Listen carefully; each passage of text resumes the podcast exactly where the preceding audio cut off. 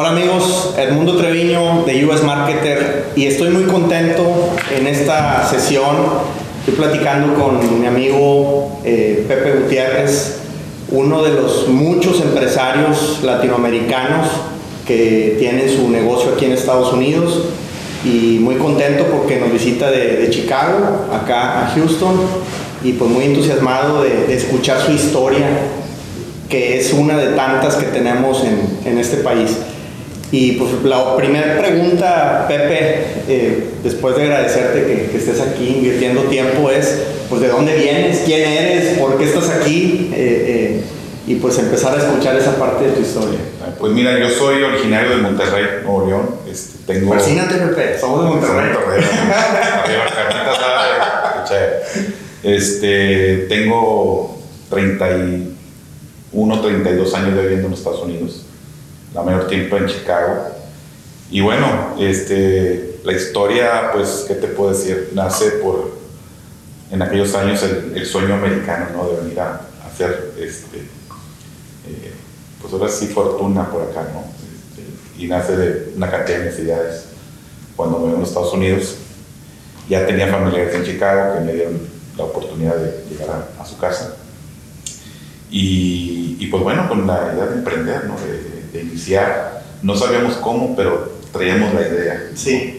Yo creo que todos nos venimos y venimos pensando, vamos a ganar un billete y nos devolvemos después de un tiempo. No sé si qué pasó, al menos yo, mi plan era cinco años y me regreso. Y el ciclo no ha terminado. Sí, a mí me dijeron, no, vas a ir a Estados Unidos y vas a barrer los dólares así con una escoba. ya ando buscando la escoba todavía. Exactamente. ¿Y, ¿Y por qué Chicago? Porque tenés familia ahí. Familia, por tener familia ahí. Fuéramos que ellos ya se dedican a un negocio de, de demolición, ese tipo de cosas. Este, y esa fue la razón por irme a Chicago. ¿Y cuando llegaste dijiste voy a abrir un negocio o, viniste a chambear desde cero o empleado, y, pero con la visión de un día tener un negocio? Exactamente, pues básicamente, primeramente, pues llegar a conocer el, país, la ciudad, ¿no? Este, eh, a trabajar, ¿no? De lo que trabajaban ya mi familia y de ahí pues reconocer el terreno básicamente, ¿no? Y siempre con la idea de emprender, siempre lo mío fue la parte en ese tiempo los restaurantes, yo traía una idea de taquería, ya ves típicamente en Monterrey, no, voy a poner mi taquería, Sí. Y esa fue mi idea y venir un tiempo, eh, juntar un capital y regresarme a Monterrey. Pues ¿Y eres trabajado en México antes en Monterrey o no? Fíjate que no. chavo, te saliste en la no, escuela y nunca, nunca trabajé para nadie, de hecho tenía una taquería, ¿verdad? Tenía una taquería, este, siempre con la idea de emprender. Nunca trabajé para nadie en, México. Este, siempre en el mundo de las ventas, ¿no? puse una taquería, como te menciono, y, me empezó a faltar capital. Y dije, bueno, pues ¿cómo le hago? No? Pues, pues voy a Estados Unidos, voy a trabajar, voy a juntar este capital y me voy a regresar a, poder mi cadena de taquería. Ese era el plan. Porque yo muchas veces me pregunto, hay mucha gente que la pobreza extrema es la que la expulsa de, de México o de Centroamérica, de Sudamérica, etcétera pero no somos el 100% de los casos. Claro. Eh, yo en lo particular no estaba en pobreza extrema, pero mi familia debía muchísimo dinero. Las deudas nos ahogaron y, nos hicieron venir.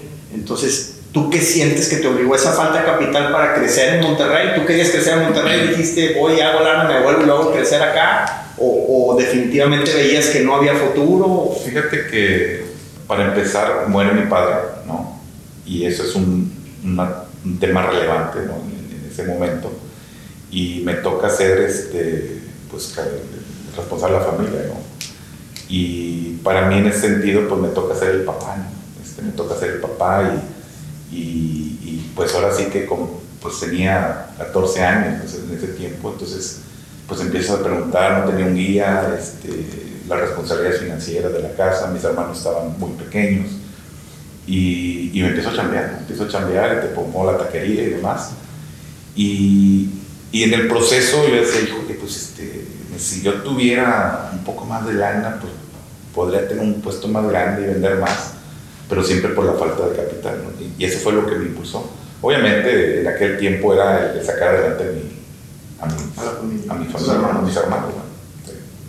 Y, y nunca buscaste capital en México, no, simplemente ni, ni, nos hacíamos ni idea, o sea, no más fácil irnos para allá. Sí. Y, y, entonces llegas a Chicago, te pones a trabajar con la familia, ahorras un dinero y te lanzas a poner un negocio o, o nada más te lanzaste sin dinero con las uñas? ¿Qué, ¿O qué te hizo decir ya es momento de me lanzo? Fíjate que curioso, la historia es de que eh, mi hermano, el que sigue de mí, eh, le digo, oye, te dejo el negocio, ¿no? Y le empiezo a mandar dinero. Y dije, no, pues ya estamos, le empiezo a mandar lana y que, que está el negocio. Nombre, la semana lo cerró. ¿Le gustó la vena? No, pues cada quien, todo el mundo tiene esa vena.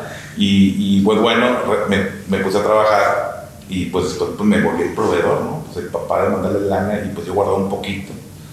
Y, y, era difícil porque en ese tiempo pues estaba la, limita, la limitante del, del, idioma, ¿no? Este, y, mi familia era muy amable, me atendían, pero pues, como que no encontraba, yo no tenía información, no sabía para dónde, por dónde empezar. Y los primeros dos años fue el aprender inglés, ¿verdad? Primero. Segundo, este, conocer el mercado. En, en aquel tiempo, pues, este, a lo que conozco hoy, en aquel tiempo no, pues no veía lo que, las oportunidades, siempre tenía yo mi enfoque en regresarme y, era un sacrificarte por guardar el dinero para regresarte y fue, fue medio complicado hasta que decidí pues ya quedarme en Estados Unidos este, y, y, buscar cómo emprender. Creo que ese es un punto de quiebre. Eh, definitivamente que todos pensamos que nos vamos a devolver pronto, y el pronto son varios años tradicionalmente, y no nos adaptamos por sí. estar pensando en nuestra tierra. Exacto. Yo cuando me vine para acá los primeros años, yo creo que una, si no es que dos veces al mes, mi esposa y yo nos íbamos, agarramos el auto y nos íbamos a Monterrey manejando, nada más para cenar con nuestros amigos y regresarnos al día siguiente. O sea, nos la pasábamos 20 horas quizá en la carretera con tal de estar dos o tres horas con nuestros amigos porque extrañábamos y ni siquiera podíamos hacer amigos aquí en Estados Unidos porque nuestra mente estaba allá, no estaba aquí. Y aunque aquí estábamos trabajando, emprendiendo, etcétera, pero seguíamos pensando allá. Y, y creo que eso también es, es un tema mental que, que, tenemos que superar. Fíjate que yo decidí en algún momento, me acuerdo que fue un diciembre muy, muy triste porque este, hasta parecía chiste porque me hablaban mis amigos, estaban allá haciendo carnita asada y demás, ¿no? Y, y yo acá en el frío, en el, imagínate, no está acostumbrado a la nieve y demás. Y este, pero decidí, ahora sí que, que pues hace cuenta que quemar la frontera, yo no me voy de aquí hasta que logre mi objetivo, ¿verdad? Tanto financiero como del negocio. Porque yo dije, pues si, si, si no me concentro acá, es como ni, ni de aquí ni de allá, básicamente. Sí. Entonces hasta que dos años me costó entender que pues, tenía que hacer, ahora sí que poner la base aquí en Estados Unidos y, y no moverme hasta que realmente lograra lo que, a lo que vine, ¿no? Sí.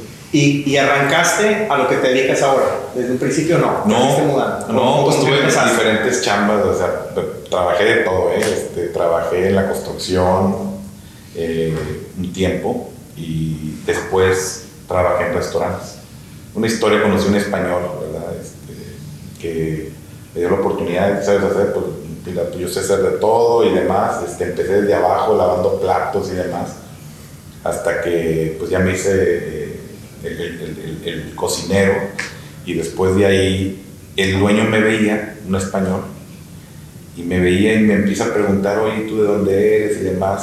Y pues me imagino que me vio movido y él me invita a apoyarlo, tenía una pequeña fábrica de quesos. Y me invita, y me dice, oye, pues te veo que te gusta la venta y te veo despierto y demás. Y me dice, oye, pero puedes trabajar en los lugares. Pues yo vine a trabajar y yo vine a mi plan y sí, sí. Dije 24-7, como dicen aquí los, sí. los gringos, ¿no? Y de lunes a viernes trabajaba con él en las rutas, abriendo un mercado. Y los fines de semana seguía corriendo los restaurantes. ¿no? tenía un restaurante, una pizzería. Y pues eso era mi, mi, Y con él, la verdad, podría decir que fue mi primer mentor en el tema de los negocios. ¿no? Y muchas veces no sabes ni quién te va a ayudar acá. De quien menos esperas, a veces el que te da la oportunidad. Muchas veces creo que, que la esperamos de otro mexicano como nosotros, o un familiar, o un vecino, y a veces creo yo, al menos eh, en mi experiencia, muchas veces la cultura nuestra no nos deja ayudar a otros eh, y, y, la ayuda viene a veces de, de alguien de otra etnia Sí, totalmente. ¿no? totalmente, totalmente. Eh, nosotros cuando más necesitábamos ayuda vino pues un gringo, como decimos nosotros, un, un güero este, de muchos billetes y, y, nos ayudó mucho para poder adquirir una propiedad donde abrimos nuestro primer negocio. Él creía en nosotros y tú lo veías como un gringo de Luisiana, eh, redneck, como le llaman acá, Sí. le va a ayudar a un mexicano. Esperas que otro mexicano te ayude y muchas veces ocurre lo contrario. Y aquí en este caso pues, fue un, un español el que tuvo la visión de llevarte en el negocio. Sí, la verdad es de que yo siempre le decía, a mí no me importa lo que me pague, yo quiero aprender, ¿no? Y, y me tomó la palabra, ¿eh? Porque- me tomó la palabra. Pero la verdad que le estoy muy agradecido porque aprendí mucho con él, mucho. Este, trabajamos muy fuerte, muy interesante, este, muy larga la historia, pero fue, te puedo decir que fue mi primer mentor, ¿verdad? Ujú. En ese sentido. ¿Y cómo arrancaste en el negocio? Curiosamente, ese mismo español, el restaurante donde empecé a trabajar, en algún punto él decide venderlo. Pero como yo era tan bueno en lo que sea con él o para él, ahí viene un, como un quiebre porque yo le decía, oye, véndemelo a mí. Dice, no, no, es- eso no es para ti. Y pues ahí con, con mi intención este, busco capital, ¿verdad? Tenía yo un capital, busco un capital y por medio de mi suegra hago que le venda el restaurante a mi suegra, pero yo era socio de... de- Entonces buscas tu forma. No sabía con quién estabas Entonces trabajando. ya- yo sabía que traía la necesidad de, de- ya de venderlo y, y hago ese movimiento y, y me meto al, al restaurante, ¿verdad? Y pues ahí empezamos el tema de, de- de emprender ya. Yo seguí con él varios años, pero, pero ya teníamos ese negocio. Ya tenías este, tu side hustle, como dicen los gringos acá, ¿no? Ya Exacto. tenías tu proyecto aparte, pero no dejaste la chamba original para No, seguir porque- teniendo ingreso mientras que ver cómo funcionaba. Y, y yo creo que muchos de los emprendedores no lo hacemos así, es de me tiro, me decía un primo mío, pues me tiré al vacío, o sea, no sabía dónde iba a caer, pero yo me tiré y, y Claro, lo intenté. claro. Creo que es muy inteligente lo que, lo que mencionas. Y, y de ahí te fuiste mudando en todos estos años hasta llegar más de planta al negocio actual. Fíjate que duré eh, con él trabajando básicamente, si no me recuerdo, 10 años y en algún punto eh, dentro de la misma industria un- una persona que nos producía la pasta para los quesos me decía, oye José, vente, haz tu propio negocio, ¿para qué trabajas para este hombre? Y ya sabes, ¿no? Y pues la verdad que yo estaba en mi área de confort, ¿no? Tenía mi casita, mis carritos, vivía a gusto, eh, tenía el restaurantito ahí. Entonces, este, eh, él me impulsaba mucho a abriera mi negocio.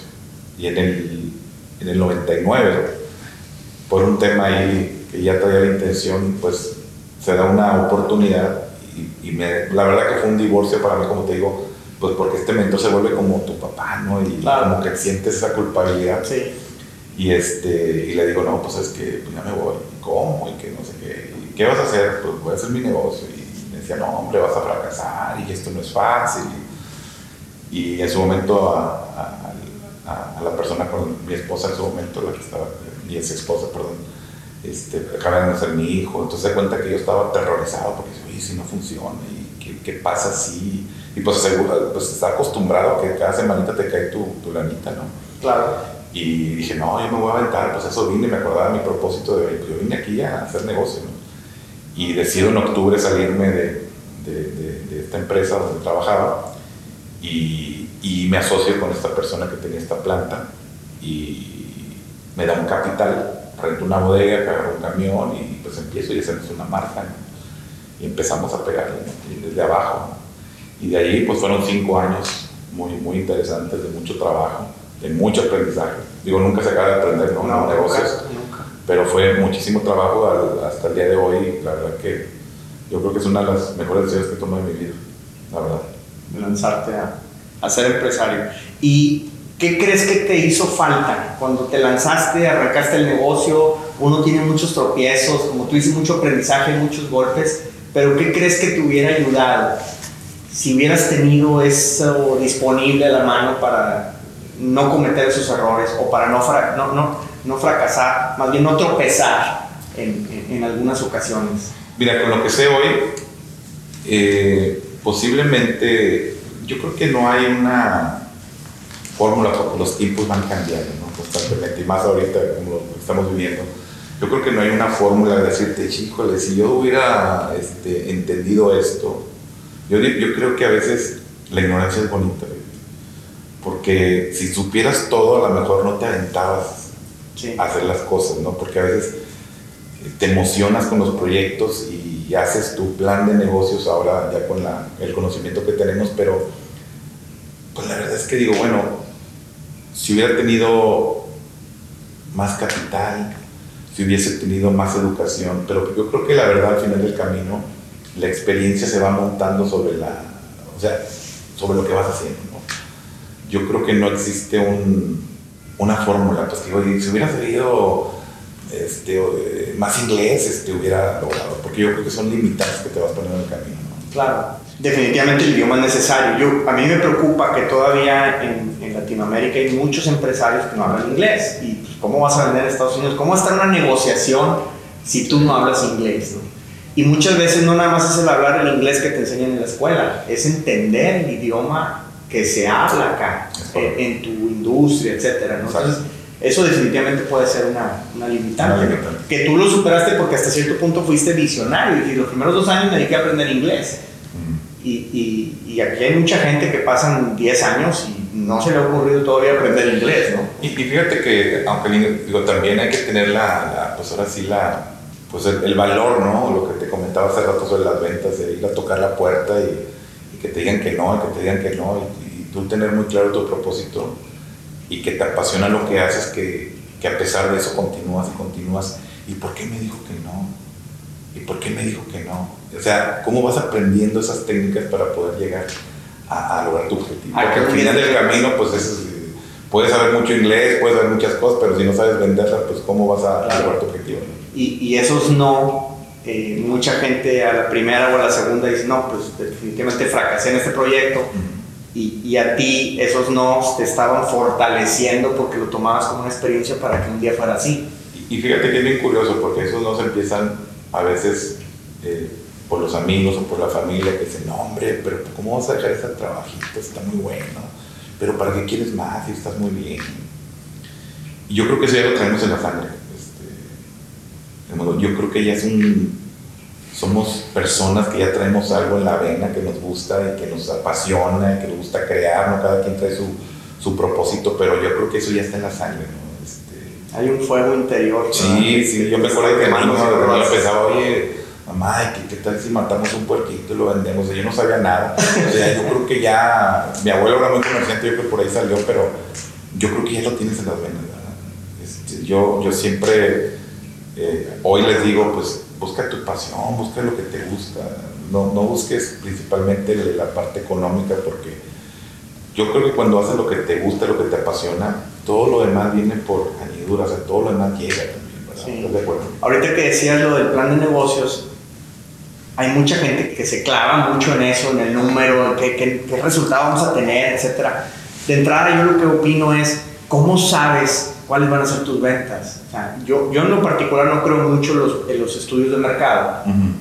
porque creo que una encuesta no te dice el verdadero patrón de un consumidor. Hasta que no le pones el producto y que lo tenga que pagar es donde en realidad eh, claro. se va a ver si ese producto se vende o no. Entonces, ¿cómo tú puedes este, imaginar o estimar una venta? A mí me parece muy complejo y, y, y, y hasta cierto punto confuso. Entonces, pero hay mucha gente que sí se clava bastante en esto. Y ahorita que mencionas el tema del propósito, de una pasión, etcétera, ¿cómo traduces eso a un estado financiero o, o, o, a un plan de negocios? Creo que no hay manera, ¿no? No, no, pues no, la verdad que no. Digo, ya en, ya en, este, en este punto sí la verdad es de que sí son importantes las proyecciones y demás, pero yo creo que hay, hay, hay cosas que no se ven, hay variables, ¿no? Sí. Este, porque los tiempos van cambiando, no es lo mismo lo que vendíamos hace 30 años, o al menos en mi industria, a lo que ha pasado. En aquel tiempo era un nicho, hoy ya es un commodity, entonces, pero tienes que evolucionar y bueno, entre otras cosas, ¿no? Y ya no sé, este, hicimos más, este, como te digo, por eso la ignorancia es bonita, porque de repente agarras lo que sea, te sales y lo vendes y sobre la marcha vas construyendo. Y de hecho, pues las historias de muchos productos han sido así, ¿verdad? Han sido accidentes, ¿no? Este, han sido accidentes de, de, de, de no algo que se estructuró ¿verdad? Tú no planeabas vender los productos que vendes ahorita, o sea, en, su, en su momento. Llegaste ahí por accidente, un accidente un poquito no tan aleatorio, porque finalmente sí tenías la idea de empezar algo, entonces tu mente sí estaba buscando áreas de oportunidad. Sí. Se, se da ese accidente, pero pues porque lo estás buscando también, ¿no? O sea, no, no llegan a, a, a, tu casa, tocan la puerta y te levantan de la cama y te dicen, te traigo esta idea y es para ti, Pepe. Sea, finalmente estabas en la calle buscándolo, ¿no? Exactamente. Fíjate que yo creo que la parte de emprender, básicamente en cualquier industria, yo creo, eh, hablando de mi experiencia y y la gente, los mentores que me ha, me ha tocado, la gente que se ha atravesado en mi vida en ese sentido, yo he concluido que al final del camino es como vender tu sueño, es como vender tu propósito, porque eso es lo que te mantiene firme en, en, lo que estás haciendo. ¿no? Porque a veces el dinero, cuando en mi experiencia personal, o sea, es relativo, porque llegas a un punto donde ya no es tan importante como tu sueño, como tu propósito de vida. ¿no? es un complemento, obviamente es importante, pero ya como que pasa a otro plano, ¿no? pasa a otro plano y creo que en ese sentido lo más importante, lo más importante es, para mí es, es, esa pasión y ese, esa idea de cómo vas a vender tu plan o cómo vas a vender tu sueño. Yo le digo, yo no, yo no doy trabajo, yo, yo vendo sueños. Yo te voy a poner en la tierra para que tú la labres, para que tú la siembres, pero ya todo depende de ti. ¿no? Ya no hay más. Digo, en lo que a mí me hubiera gustado, bueno, que este español de alguna manera que me tomó la palabra, que no me pagara mucho, este, de poder que me dé una oportunidad de poderme desarrollar, aprender. ¿no? Era, era, quizá más valiosa que lo que te podía pagar. Exactamente. Para mí, a lo mejor sin saber, no era así tan estructurada mi idea, pero, pero era tanta mi mi pasión de lo que quería hacer que lo otro no me importaba. Y, y, luego, pues ya tienes una buena cantidad de años acá, tú te sigues sintiendo mexicano a pesar de que estás en Estados Unidos. Por, sí. a, a, en ocasiones ya hemos vivido más aquí que allá. Totalmente. Eh, eh, pero te sigues sintiendo mexicano. Sí. Y te sigues sintiendo, o, o sientes más bien, es la pregunta, un compromiso hacia tu país. O sea, ¿tú crees que de alguna manera le quieres retribuir algo? De, definitivamente. De hecho, los negocios que hacemos actualmente pues, están muy relacionados con México, ¿verdad? Y, creo que hay mucho talento en México. Yo creo que hay mu muchos productos excelentes que deben estar aquí en Estados Unidos. De hecho, grandes marcas que ya están aquí en Estados Unidos, al menos en la industria de alimentos, este, hay un potencial. Yo creo que somos una de las culturas que hemos venido a este país y, y por así literal, ponemos nuestro pueblo aquí, nuestro rancho, ¿no? Sí. O sea, no, no adaptamos la cultura de aquí. Sí nos gusta, pero venimos y si soy de, de Michoacán agarro mis carnitas, si soy de Monterrey siempre busco mi, mi, mi cabrito, mi machaca. O sea, hacemos nuestra, nuestra ciudad, ¿verdad? Digo que eso es, importante. A mí me gustó mucho un viaje que hice a Detroit y estaba trabajando con, con un güero y me dice, te quiero llevar a, al barrio mexicano. Y yo, pues en Houston no es así como que el guau, ¿no? El barrio mexicano, ¿para qué más se vale? Es que quiero que lo veas. Y pues Detroit es una ciudad que ha sufrido mucho eh, en tema económico. Y, y, me gustó porque en el barrio me dice, es que nosotros respetamos mucho a los mexicanos aquí en Detroit. Yo le dije, ¿Por, pero ¿por qué? Eso no ocurre en el resto del país, ¿no? Y, y dice, lo que pasa es que fíjate cómo están sus casas Pueden ser casas sencillas, pero las tienen bien pintaditas, bien arregladitas, le pusieron una florecita afuera, ya han levantado el barrio, porque este barrio estaba en ruinas. Claro. Y se ha visto que con mucho trabajo, pero lo están levantando gradualmente y, y están mejorando la ciudad. Es gente de trabajo. Y me llamó mucho, mucho eh, eso la, la sí. atención, como tú dices. No, no y lo puedes ver en muchas áreas, ¿no? en Nueva York, bueno, en todos Estados Unidos, para, claro. para acabar pronto. La, la, la verdad que. Eh, digo, hay de todo, pero la mayoría, yo puedo decir, más del 90% pues viene a trabajar, a hacer vida, a buscar oportunidades. Ahora pues hay de todo, ¿no? Este, hay gente, pues empresarios que ya vienen con capital, abren sus negocios y, y yo creo que es importante que, que, estas personas que están ahorita en ese tema ¿verdad? de, de poder emprender con este país o cómo venir a este país, pues ahora sí que es donde aquí estamos, ¿verdad? Para servirles en un momento dado. O sea, lo que podamos transmitir en ese sentido, eh, de poderles apoyar de alguna manera o darles una guía, pues yo creo que si nosotros pagamos un precio, venimos a abrir, como dicen, la brecha, ¿no? Este, y de alguna forma podemos aportar a nuestro país de alguna manera, pues, ¿por qué no? A mí me gusta mucho tu historia porque tiene muchas similitudes en diferentes industrias, pero no sé si te ocurre lo mismo. Yo, yo no me daba cuenta, pero al estar promoviendo productos, primero mexicanos, después ya de otros países latinoamericanos, descubrí que se volvía una pasión para mí. O sea, no es lo mismo venir y vender un producto chino que venir y vender un producto de tu tierra. Lo, lo, sientes como si tú lo hubieras creado, como si, como si fuera de tu familia, aunque no lo sea.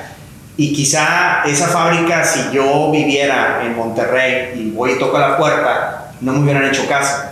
Pero como estaba en Estados Unidos me volvió interesante y empezamos y, y se vuelve muy padre. O sea, eh, es como ir de vacaciones y pues ponerme mi playera de Tigres y algo en, España y, de repente ver ahí que un español diga, mira es de Tigres. Pero, lógico, es una tontería el fútbol, pero venir y vender un producto mexicano en otro país, definitivamente que, que, vale mucho, ¿no? Totalmente. Alguna vez yo eh, platicaba con un brasileño y me gustaba mucho su negocio, era cinco veces más grande que el nuestro. y, y yo le decía, admiro mucho tu negocio. Dice, no, yo te admiro a ti y le decía, ¿por qué? Yo soy cinco veces más chico que tú. Dice, sí, pero tú lo hiciste en un país extranjero. Tú no estás en tu casa, yo sí. Entonces para mí es más fácil porque conozco este medio ambiente y cuando llegas acá pues tienes muchas cosas en contra, ¿no? Claro. Este, eh, hay que aprender demasiado. Así es. ¿Qué sigue, Pepe? ¿Hacia dónde quieres ir? Eh, decías, ya no busco tanto necesariamente el dinero, todos lo buscamos todos los días, ¿verdad? No, estamos, este, no somos la Madre Teresa, pero, pero ¿qué sigue? ¿Cuál es tu sueño? el sueño se ha ido modificando, ahora qué sigue. En este emprendimiento nuevo que traemos, pues este, estamos, pues es una, una, empresa a nivel nacional. Ya vendimos una, ¿verdad? Y, y, pero fíjate que uno de, las, de los objetivos principales de hacer esta, esta empresa es, es apoyar a todas las gentes que quieren una oportunidad. Por ejemplo, para mí es muy importante, en mi caso, cuando yo llegué a este país, eh, difícilmente tener una oportunidad. Y como tú decías, oye, de mexicano nos apoyamos, o vino un griego me apoyó. Eh, hace rato en el tú me decías, si viene alguien y me quieres conquistar y, me dices, oye, José, fíjate que yo tengo ganas de chambear, quiero trabajar, quiero esto, tengo un sueño, yo, y yo tengo la oportunidad de apoyarte, te voy a apoyar. O sea, todo este proyecto de hacer una, una empresa, ya tengo mi propia marca, de nuevo, este hacer una, una empresa a nivel nacional. Hay una oportunidad interesantísima en, en, la, en, la, industria de alimentos y, creo que pues, si podemos ofrecer estas oportunidades a todo ese talento que está en México, en Latinoamérica en general, pues ¿por qué no? Eh, tener estas pequeñas, este, ahora sí que incubadoras, ¿no? que puedan tener una oportunidad, un lugar donde desarrollarse. Pues eh, definitivamente que el sueño va muy de la mano y yo alguna vez comentaba que mi principal objetivo es trascender. No me quiero morir y que nadie se acuerde de mí. Yo quiero que mis, mis hijos, mis nietos, alguna vez digan, eh, Edmundo ayudó a muchas empresas a que se posicionaran y se ganó el respeto de alguien. Y, y, lo que estás buscando pues va muy de la mano. Entonces yo lo que te pido y, y, y que veamos la manera pues de cómo podamos trascender juntos en, este gran proyecto que tú tienes, que va muy de la mano de lo, de lo que estamos intentando nosotros acá. Y pues te agradezco mucho, Pepe, el tiempo y, me da mucho gusto que estés en Houston. Vamos a tener que ir a Chicago muy pronto. Ahí tienes tu casa. Y, y a nuestros amigos eh, les pido que nos continúen eh, visitando en los diferentes medios. Estamos en, en Spotify ya Estamos en YouTube, naturalmente en el Instagram eh, de US Marketer y, el podcast Conquistadores de América. Y yo creo que Pepe es un gran conquistador de América. Y entonces, bueno, eh, yo creo que tú, Pepe, eres definitivamente un conquistador de América y me da mucho gusto que, que hayas estado aquí. Gracias, gracias. Gracias.